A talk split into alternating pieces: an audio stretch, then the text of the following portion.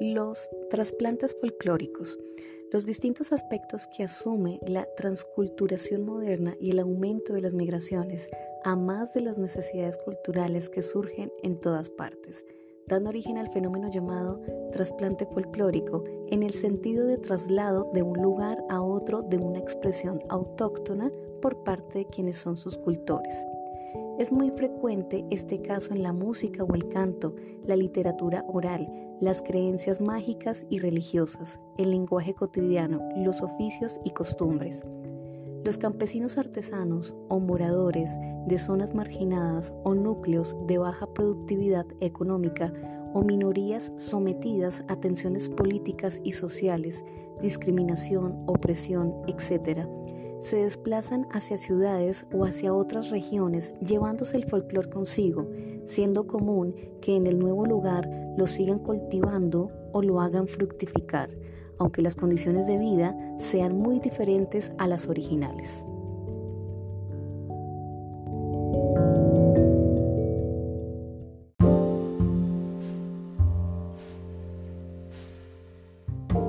Por esta razón pueden suceder muchas cosas. A que la especie folclórica sufra un ataque de otras formas culturales y se alteren sus contenidos formales o esenciales o su funcionalidad.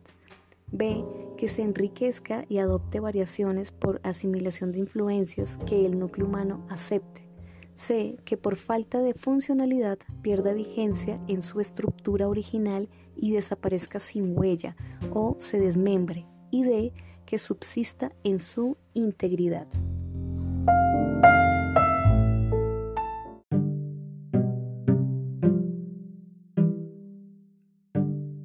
Las partículas arrancadas de un medio cultural autóctono e incorporadas a estratos diferentes son trozos de un cuerpo que pasa a tener una vida a menudo distinta, aunque en apariencia conserve su fisonomía.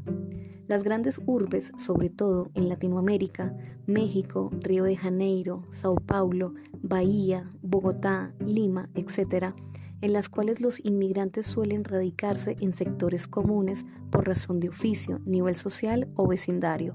Dan albergue a trasplantes folclóricos como se observa en Bogotá, en los pobladores de origen llanero, costeño, antioqueño, etc. O en las familias de indígenas que afluyen a Lima, Perú, en busca de trabajo.